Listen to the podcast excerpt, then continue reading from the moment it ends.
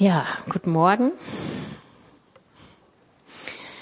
Wir haben ja schon an den vier Kerzen gesehen, wir stecken in den Endzügen des Advents und nähern uns dem Heiligabend, was ihr sicherlich genauso wie ich an den vielen, vielen Terminen merkt, die sich immer in diese Zeit quetschen.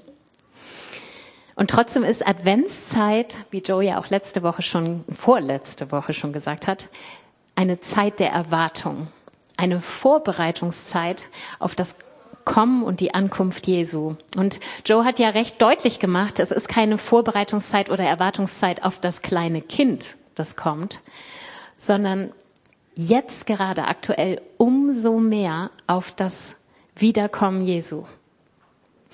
Und in der letzten Predigt von Joe hat er das Bild eines Besuchers genommen, der sich relativ kurzfristig in irgendeiner Form anmeldet und man weiß, dass er jeden Moment auftauchen könnte. So ganz klar ist der Moment nicht, aber man ahnt, es könnte sehr bald sein. Und das ist nicht irgendein Besucher, sondern jemand, der uns wirklich wichtig ist und der in uns echt große Vorfreude auslöst. Jemand, den wir wirklich gerne bei uns empfangen wollen. Also alles andere als ein ungebetener Gast.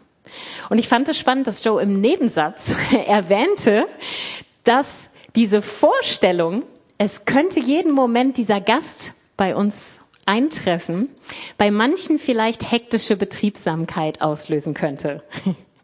An diesem Satz blieb ich hängen, Joe. Warum? Weil ich garantiert zu diesen Personen gehören würde. Und deswegen möchte ich mal diese Vorstellung kurz für meine Predigt aufgreifen und dort ein bisschen verweilen. Also, wenn jemand zu Gast bei uns kommen soll, egal ob angekündigt oder vage angekündigt, dann habe ich sehr genaue Vorstellungen, wie es bei uns aussehen muss. Kennt ihr das, dass die Wohnung in einem katastrophalen Zustand ist und das ist der Moment, wo die Schwiegermutter einen besucht? Das ist mir schon oft passiert. Die wohnt ja auch dummerweise nebenan. Und ab und zu steht sie dann mal inmitten des Chaos und ich in meinem Jogginganzug.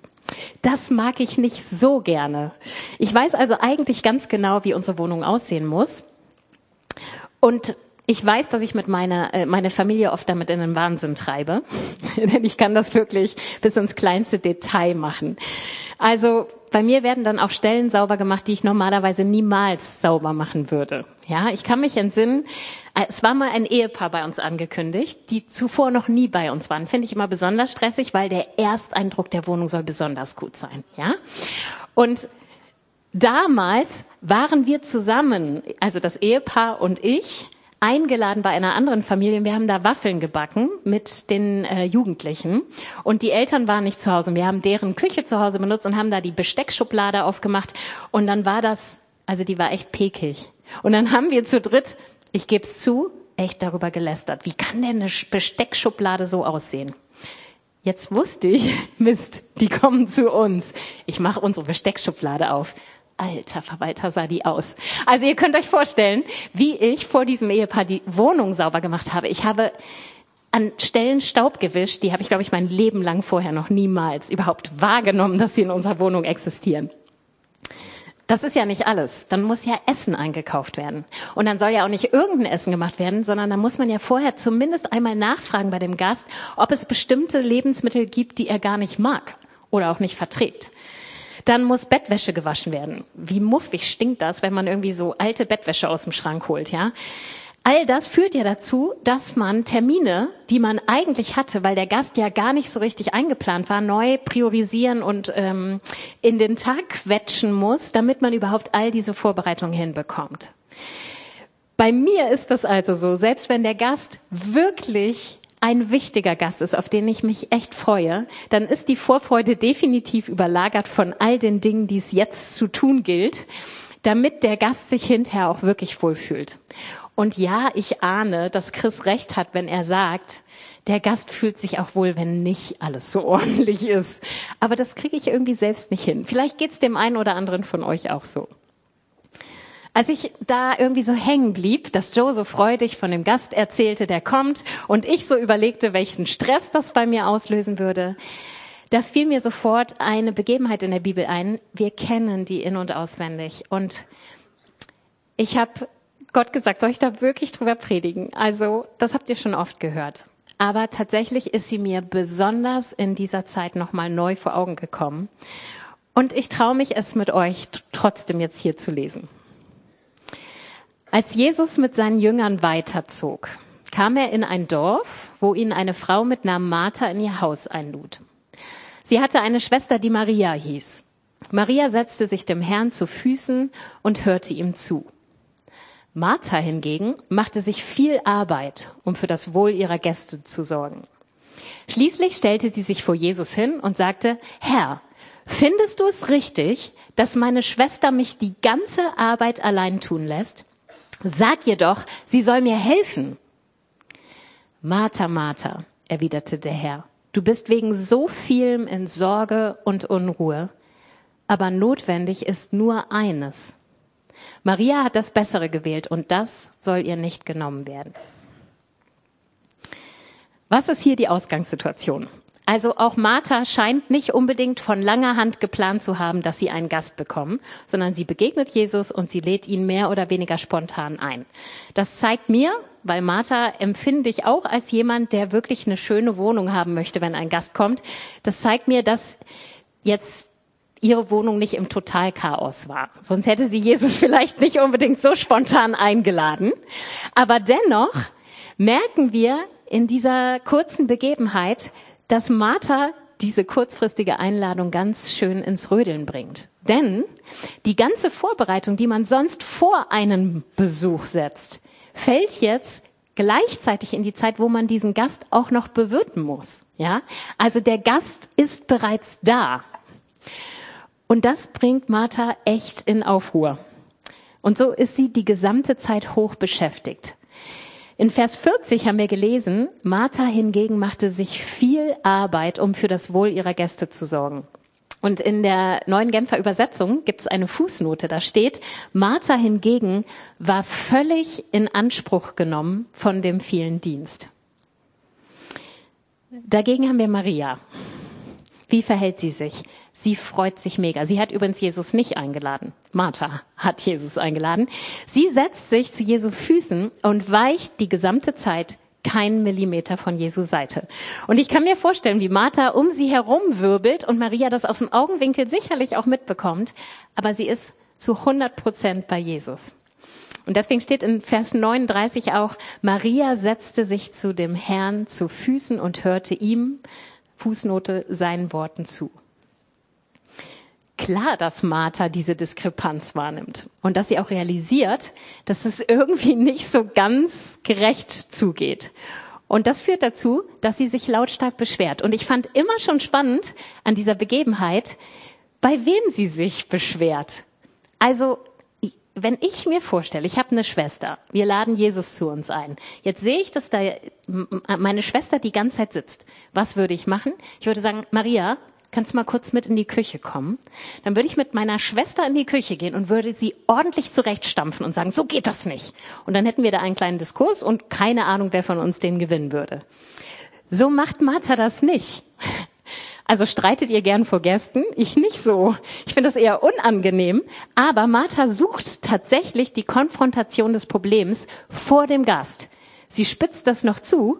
Sie spricht nicht mal Maria an sondern Jesus, den Gast selbst. Sag mal, findest du das nicht ungerecht, das? Kannst du hier nicht mal eingreifen? Und dann finde ich auch spannend, dass Maria überhaupt nicht in dieses Gespräch eingreift. Also zumindest kriegen wir keinerlei Rechtfertigung mit oder sie versucht sich jetzt hier nicht zu erklären oder Martha zu beruhigen oder peinlich berührt zu sagen, Martha, können wir das woanders klären, sondern sie lässt Jesus für sich reden.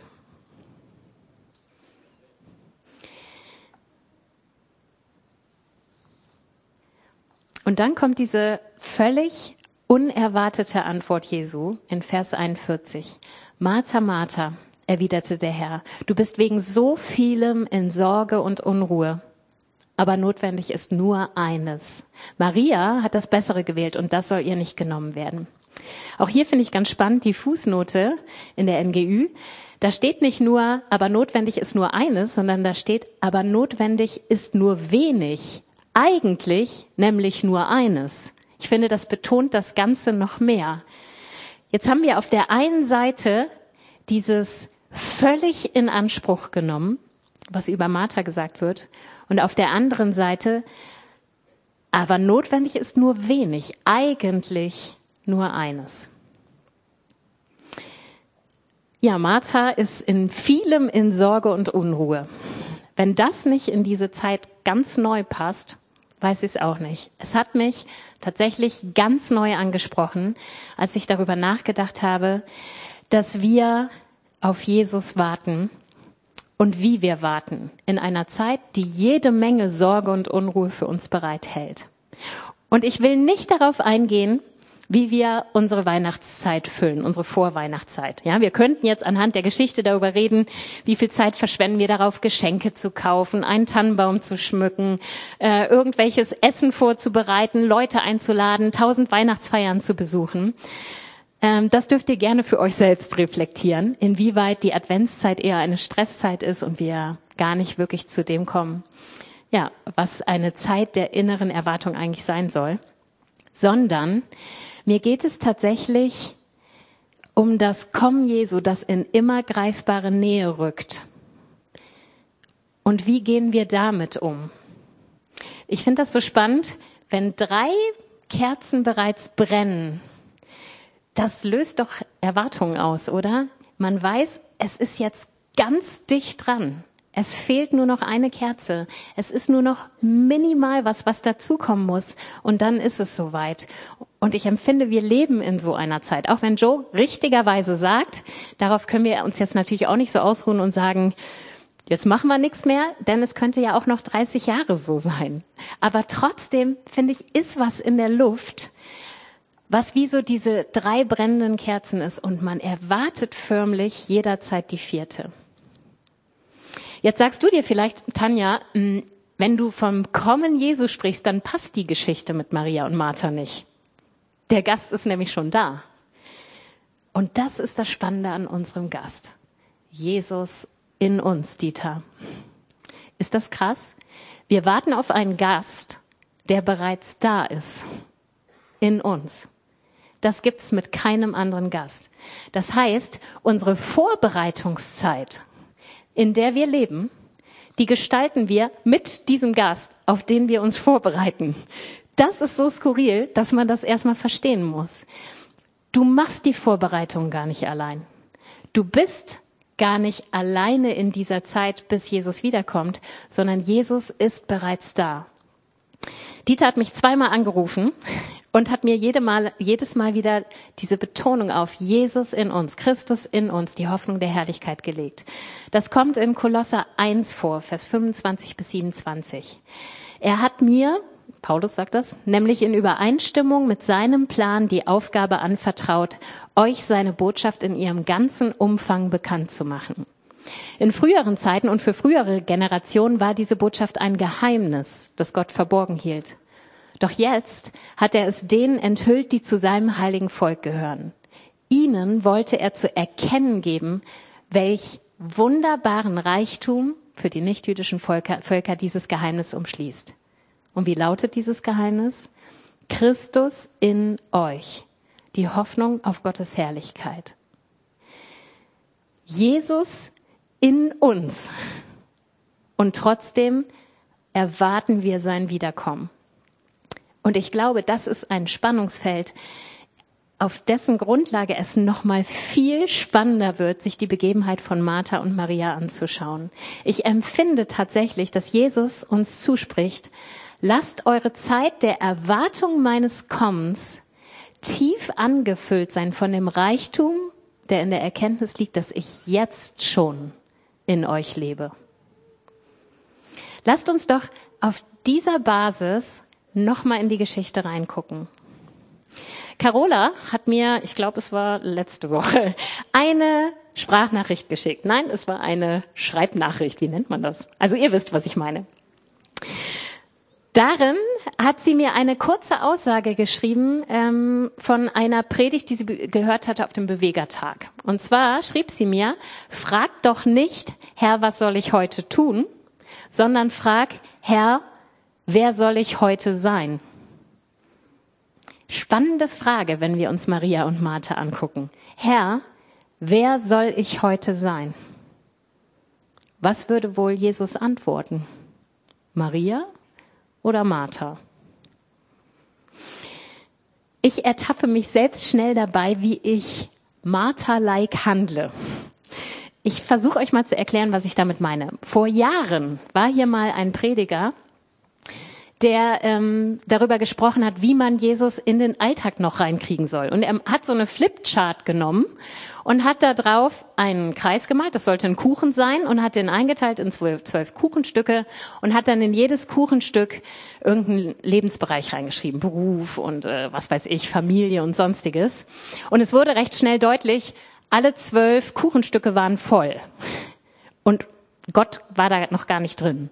Und dann fragte er, wie kriegt man jetzt in diesen Kuchen noch Gott rein? Man kann ja nie noch ein Stück reinschieben. Und dann meinte er, Gott soll alles durchdringen, der soll in jedem der Bereiche sein. Und das ist richtig, definitiv. Aber was sich daraus oft bei uns bildet, ist, dass wir Jesus irgendwie versuchen, in unseren Alltag zu verbauen. Ich sage das jetzt mal so. Ich gebe euch Beispiele. Das klassische Beten auf Wegen von A nach B das ist mega super, ja. Also man hat diese Autozeit und die lässt man nicht einfach so an sich vorbeiziehen, sondern man nimmt sich die Zeit und betet. Oder beim Spülen in der Küche oder was man auch gerade zu Hause macht, Stoßgebete, ja, für bitte für den mal irgendwie für sich selbst was empfangen oder Gott Kummer abgeben. Ganz oft ist es hier, dass ich durch die Gemeinde gehe. Ich habe eigentlich einen klaren Fokus, was ich hier tun möchte. Und irgendwem begegnet man übrigens immer in diesem Gebäude. Und dann ergibt sich ein kleines Gespräch daraus. Meistens wird es dann gleich tiefer. Und oft führt es dann dazu, dass man auch zusammen nochmal stehen bleibt und betet. Solche Dinge beim Joggen eine Predigt hören. Es gibt so viele Möglichkeiten, dass ich in meinen Alltag überall Jesus integriere. Versteht ihr, was ich meine? Da ist mein Alltag wie dieser Kuchen mit den zwölf Stücken und ich nehme in jedes Stück Jesus mit rein. Ich bin im Gespräch mit der Kollegin, innerlich bete ich für sie, weil ich merke, boah, es geht ihr nicht gut. Das ist total wichtig. Aber ich empfinde, es ist trotzdem ein bisschen Martha. Denn ich rödel ja trotzdem. Also ich nehme jetzt meinen normalen Alltag und suche da geschickt, wie kann ich Lücken füllen, um Jesus in alles mit reinzunehmen. Und ich will das wirklich jetzt nicht kleinreden. Das ist mega wichtig. Aber so stelle ich mir Martha vor. Also wir haben eben gelesen, Maria hockte zu den Füßen Jesu und hörte seine Worte. Sicherlich hörte auch Martha Jesu Worte. Nämlich, wenn sie dann hier nochmal hinging und dann saß Jesus da und dann hat sie einen Satz aufgeschnappt und dann ist sie nochmal in die Küche, dann hat sie irgendwie was gehört, dann ist sie vielleicht kurz raus, hat dann nochmal ein bisschen näher hingehört. Also es war ja nicht so, dass Martha gar nichts mitgekriegt hätte von Jesus. Aber dennoch war sie gleichzeitig mit ihrem Alltag beschäftigt. Und wenn ich von der Intensität gucke, wer hat jetzt mehr oder tieferen Zugang zu den Worten Jesu bekommen, dann ist es immer noch Maria. Maria, die den Fokus komplett auf Jesus setzt. Wenn ich jetzt darüber nachdenke, dass Jesus wirklich jederzeit wiederkommen könnte, dann gehen bei mir auch sofort Martha-Gedanken los. Was muss ich noch alles erreichen, damit wirklich all die vorbereiteten Werke, die Jesus für mich hier hatte, tatsächlich auch von mir gegangen wurden? Oder welche Heiligungsprozesse weiß ich eigentlich, dass ich sie dringend unter die Füße bekommen muss? Erst recht, wenn Jesus jeden Moment wiederkommen könnte. Oder mit wem in meinem Umfeld muss ich eigentlich noch unbedingt sprechen? Weil der muss dringend noch von Jesus hören und die Gespräche waren eigentlich noch gar nicht an dem tiefen Punkt, wo sie sein sollten. Und ich kann so ein bisschen sehen, wie Jesus sich vor mich stellt und zu mir spricht. Tanja, Tanja. Du bist wegen so vielem in Sorge und Unruhe, aber notwendig ist nur wenig, eigentlich nur eines. Maria hat das Bessere gewählt und das soll ihr nicht genommen werden. Setz doch mal deinen Namen ein. Nimm dir mal kurz einige Sekunden und lass diese Aussage Jesu auf dich wirken.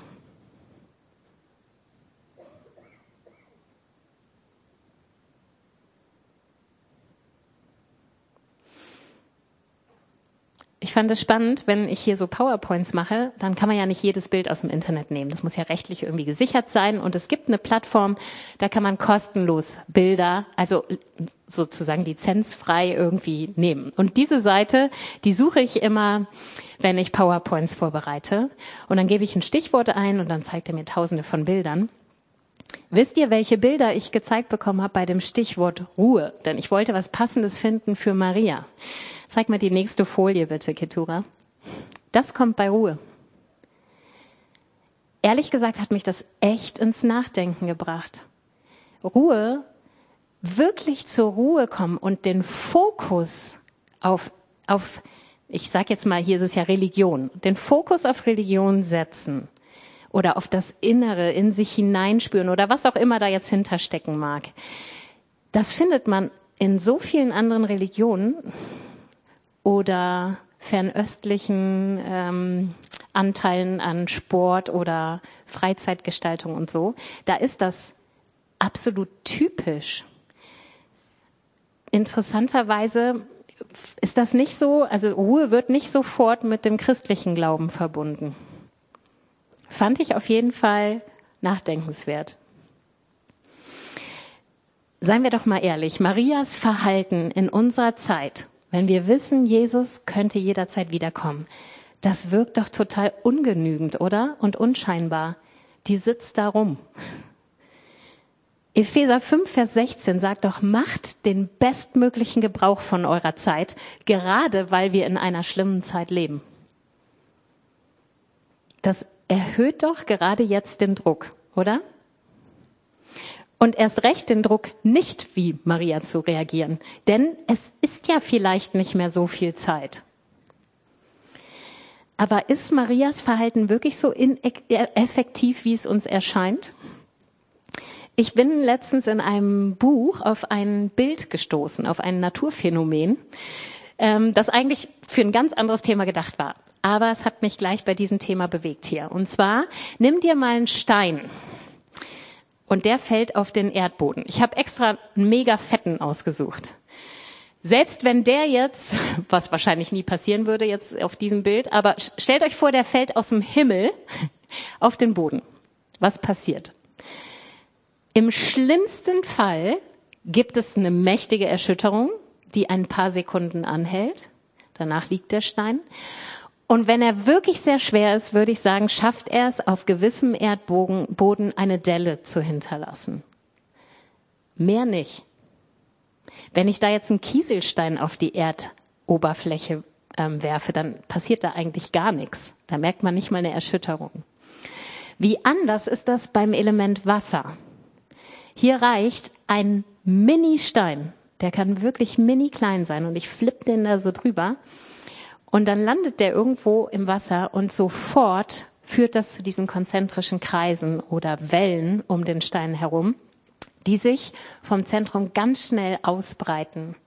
Und dann beginnt der Stein langsam zu sinken und je nachdem, wie der Boden ist, nehmen wir mal so einen Teich oder so, dann wühlt der auch noch den Dreck auf unten und dann wird es leicht trüb, das Wasser, und dann dauert es ein bisschen, bis das Wasser wieder klar ist. Das heißt, dieser Mini-Stein, hat eine maximale Wirkung, wenn er ins Wasser fällt. Ganz im Gegensatz dazu, wenn er auf harten Erdboden fällt. Die Bibel kennt ein ähnliches Naturphänomen mit der gleichen Botschaft. Mir fiel nämlich Hiob 14, Vers 7 bis 9 ein. Da wird von einem Baum geredet. Für einen Baum gibt es immer noch Hoffnung, selbst wenn man ihn gefällt hat. Aus dem Stumpf wachsen wieder frische Triebe nach. Auch wenn seine Wurzeln im Erdreich absterben und der Stumpf langsam im Boden vertrocknet, erwacht er doch zu neuem Leben, sobald er Wasser bekommt. Neue Triebe schießen empor wie bei einer jungen Pflanze. Dieser letzte Vers steht in der Elberfelder noch viel schöner. Da steht, vom Duft des Wassers sprost er wieder und treibt Gezweig wie ein Setzling.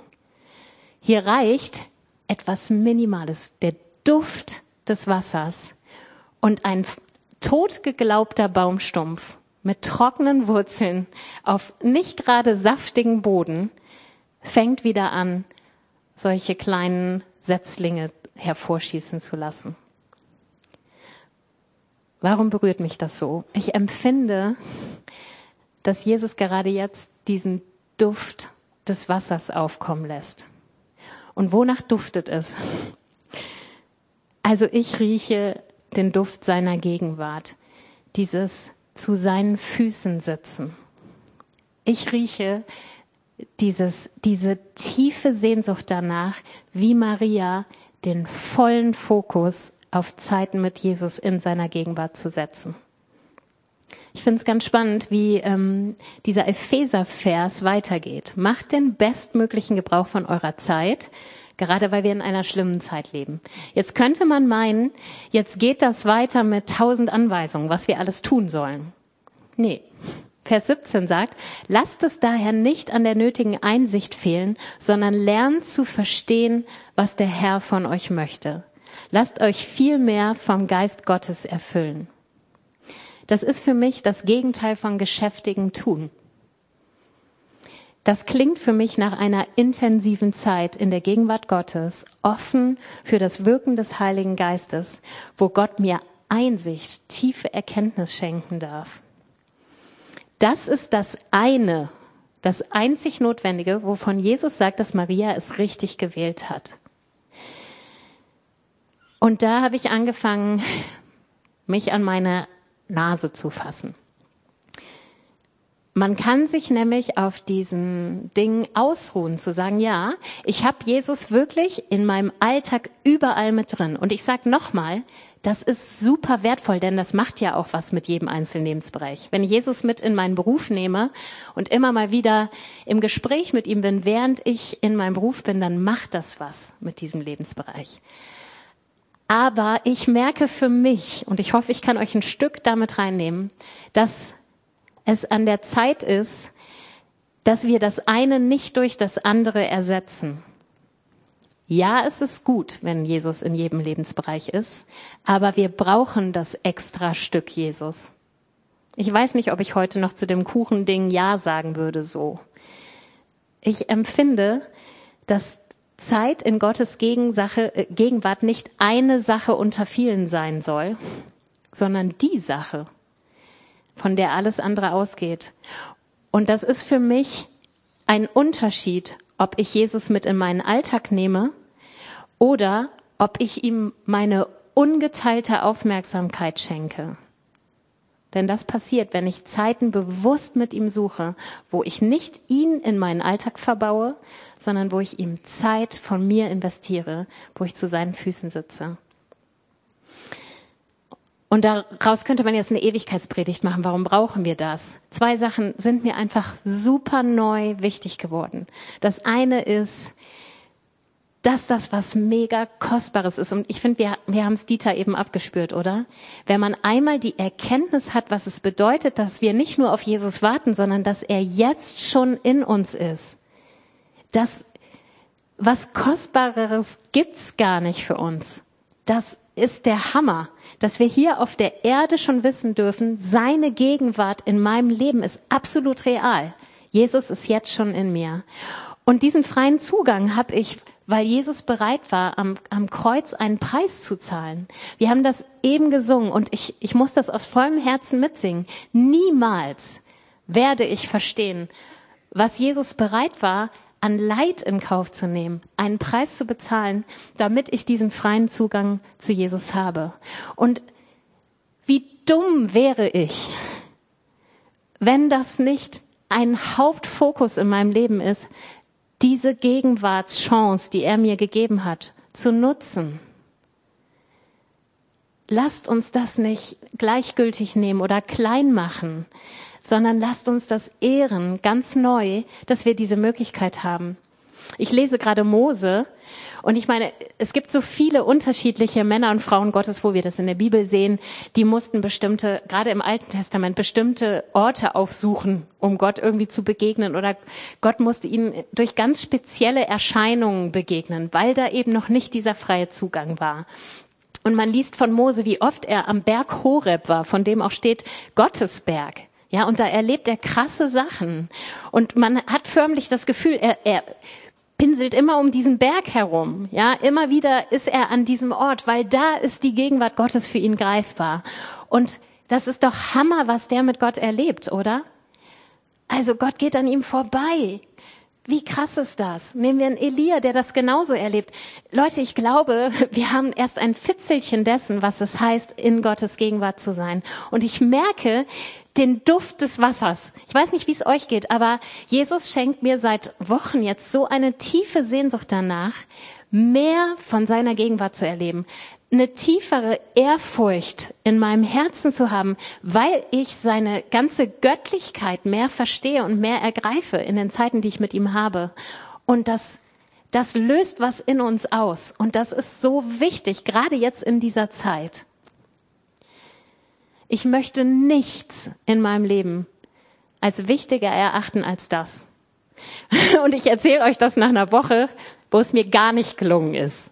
Ja, also normalerweise habe ich wirklich regelmäßig Zeit mit Gott, aber diese Woche war dramatisch voll.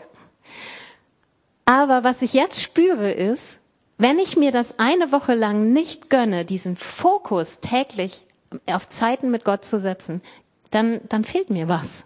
Und das finde ich auch mal positiv zu merken, ja? Also, das ist mir schon so kostbar geworden, dass ich darunter leide, wenn ich es nicht habe. Ich glaube, Jesus möchte, dass wir zu seinen Füßen sitzen. Und das Zweite ist, und das steckt auch in diesem genialen Geschenk, Jesus in uns. Er möchte alles bewirken. Ich bin auf 2. Mose 35 und 36 gestoßen. Ich sage ja, ich lese gerade Mose. Da geht es dann um den Bau des Heiligtums. Und in diesen zwei Kapiteln, 35 und 36, nee, kann ich gar nicht sagen, weil ich habe 36 da noch gar nicht zu Ende gelesen. Also vielleicht noch mehr. Aber bis zu dem Teil, den ich gelesen habe, kam mindestens 13 Mal folgende Formulierung. Dessen Herz willig war oder der ein weises Herz hatte. Ich gebe euch mal zwei Verse. 2. Mose 35, Vers 21 stand. Dann kam sie, jeder, den sein Herz willig machte. Und jeder, dessen Geist ihn antrieb, brachte das Hebopfer des Herrn zur Arbeit am Zelt der Begegnung. Also hier geht es um ein williges Herz. In 2. Mose 36, Vers 2 steht dann, so rief Mose Bezalel und Oholiab und jeden Mann mit einem weisen Herzen herbei, dem Gott Weisheit ins Herz gelegt hatte, jeden, den sein Herz willig machte, ans Werk zu gehen, um es auszuführen. Sage und schreibe 13 Mal wird immer wieder betont, ein williges Herz, ein weises Herz. Das muss was bedeuten, sonst käme es nicht so oft vor. Ich bin heute Nacht aufgewacht und hatte einen Traum. Ich würde nicht behaupten, dass es ein prophetischer Traum war, das weiß ich nicht. Also das Ding, das hatte wahrscheinlich gar nicht so eine Riesenbedeutung. Aber ich bin aufgewacht und der Traum war mir noch präsent. Und sofort hat er mir was gesagt. Ich musste im Traum mich umziehen. Und zwar kam jemand zu mir und sagte, also ähm, such dir bitte Kleidung entsprechend des Anlasses, dass es dann hinterher auch passt. Und dann habe ich nachgefragt, ja, was ist denn der Anlass? Ja, das kann ich dir nicht sagen. Und dann stand ich vor meinem Kleiderschrank in dem Traum und dachte, ja, was soll ich denn jetzt anziehen? Ist das draußen oder drin? Muss es warm oder kalt sein? Muss ich schick sein? Ist es völlig egal, wie ich aussehe? Soll es bequem sein? Dann habe ich was angezogen, kam raus zu der Person und die war total unzufrieden und meinte, du solltest dich doch entsprechend des Anlasses kleiden. Und ich habe gesagt, ja, aber ich weiß ja gar nicht, was der Anlass ist. Und tatsächlich hat es bei mir dann nochmal Klick gemacht durch diesen Traum. Willig ist unser Herz schon ziemlich häufig. Willig, bestimmte Dinge zu tun. Aber willig, ein williges Herz allein hat nicht viel Kraft, wenn es nicht auch einen bestimmten Fokus bekommt oder eine bestimmte Offenbarung oder Erkenntnis, wohin es gehen soll, dann kann ein williges Herz auch mal richtig ins Klo greifen.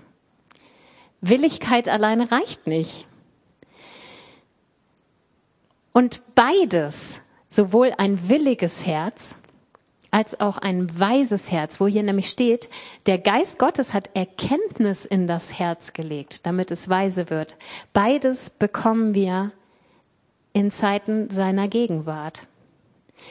Auch das willige Herz, ja, also menschliche Willigkeit kommt, wie Paulus das so schön beschreibt, immer wieder in Konflikt damit, dass der Geist zwar willig ist, das Fleisch aber schwach.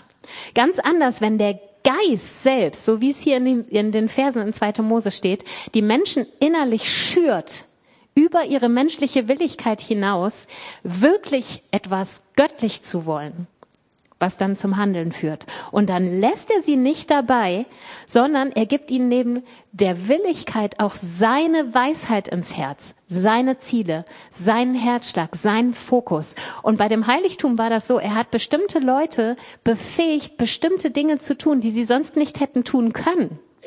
Und er hat sie aber mit seiner Weisheit beschenkt, damit sie in der Lage waren, nicht ins Klo zu greifen sondern das umzusetzen, was er für sie vorbereitet hat.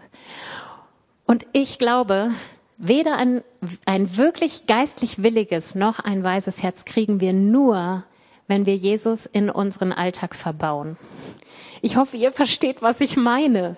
Ja, es, das ist gut, aber es muss ergänzt werden durch Zeiten, wo wir wirklich Jesus allein in den Fokus setzen. Und das sind Zeiten der Zurüstung, wo Jesus so viel in uns bewegen kann. Und daraus erwächst, dass wir die Zeit richtig auskaufen. Denn plötzlich weiß ich, was ich zu tun habe. Plötzlich bin ich zugerüstet für bestimmte Dinge, die Gott mir so offenbart hat, dass sie in mir eine Kraft haben, dass ich da etwas tun kann. Und dann sind Dinge gezielt und ich fange nicht mehr an, hektisch herumzurödeln, sondern ich bereite nur das vor mit Jesus, was er als Gast überhaupt hinterher haben möchte.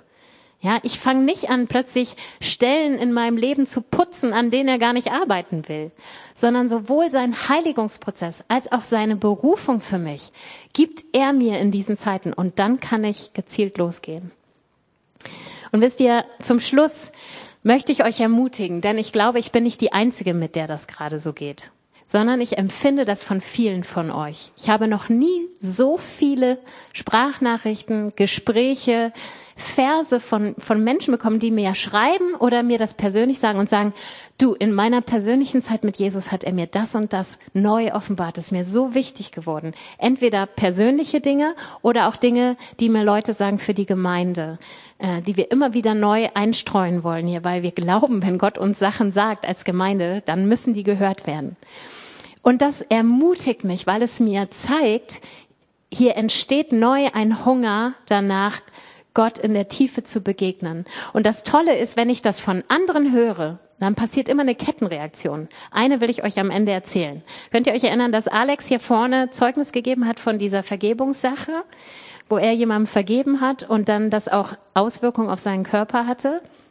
Ich habe mir das angehört, das hat mich total ermutigt und zu der Zeit hatte ich ganz schlimme Hüftschmerzen. Und zwar habe ich mir beim Sport mehrere Male die Hüfte ausgerenkt in einer Sportstunde. Und wir haben da so eine Physiotherapeutin, die hat immer brav wieder eingerenkt. Vielleicht wäre es schlau gewesen, mal aufzuhören. Nein, ich habe weitergemacht und immer schön wieder die Hüfte raus so dass sie dann echt mega gereizt war und ich hatte vorher schon wochenlang Probleme mit meinem linken Fuß, so dass ich mit Bandage tanzen musste, weil es sich anfühlte, als hätte ich mal wieder irgendwie einen Bänderandriss. So, also die ganze linke Seite hat mir Ärger gemacht. Dann hörte ich Alis ähm, Zeugnis und danach hat mir noch eine Sprachnachricht den Rest gegeben. Und zwar hat mir hat jemand für meine Hüfte gebetet und hat in dem Gebet ähm, an eine Person angeknüpft über die sie im Gebet redet. Ich, also da gab es überhaupt keinen Zusammenhang zwischen meiner Hüfte und dieser Person, aber ich wusste sofort, dass Gott gerade zu mir redet. Und dann habe ich mir Zeit genommen, habe Gott das alles hingelegt und er zeigte mir den Vers, den ich in meiner vorletzten Predigt zu euch gesagt habe. Könnt ihr euch erinnern? Was hinkt ihr noch auf zwei Seiten? Und er erinnerte mich an den Vers und zeigte mir, Tanja, seit Jahren hingst du in einer Sache auf zwei Seiten und das tut deiner linken Seite überhaupt nicht gut. Und ich erinnerte mich in dem Moment, als Jesus das sagte, dass ich diese Probleme mit meiner linken Seite schon mal vor Jahren hatte. Das musste über mehrere Wochen behandelt werden. Das zog bis in meinen linken Kiefer. Die ganze linke Seite war nix. Und dann kam dieser Vers und Gott hat mir ganz klar gezeigt, wo ich auf zwei Seiten hinke. Und dann saß ich da und ich konnte Buße tun über bestimmte Sachen und das Thema Hüfte und Fuß war erledigt. Und das hat Gott mir geschenkt durch zwei Personen, durch Alex, der hier ein Zeugnis gegeben hat, und durch eine Freundin, die im Gebet offen war, mir einen Eindruck weiterzugeben. Und dann hat das was in mir ausgelöst. Und ich, ich glaube sicher, ich erzähle euch jetzt mein Zeugnis und das wiederum löst äh, Sachen in euch aus. Und lasst uns das in dieser Zeit machen. Das ist übrigens das auch, was Epheser sagt, wo wir diese Zeit für nutzen sollen. Wir sollen uns gegenseitig ermutigen, im Psalm was singen, ja, uns äh, in Danksagung schüren. Wir sollen uns gegenseitig solche Dinge sagen, weil es das ist, was unser Herz Herz bewegt und antreibt, in die Gegenwart Gottes zu kommen. Ich möchte euch herausfordern. Jetzt kommt Weihnachten. Ich weiß nicht, wie viel ihr in den Weihnachtstagen frei habt. Völlig unterschiedlich wahrscheinlich. Manche zwei Wochen, manche nur zwei Tage.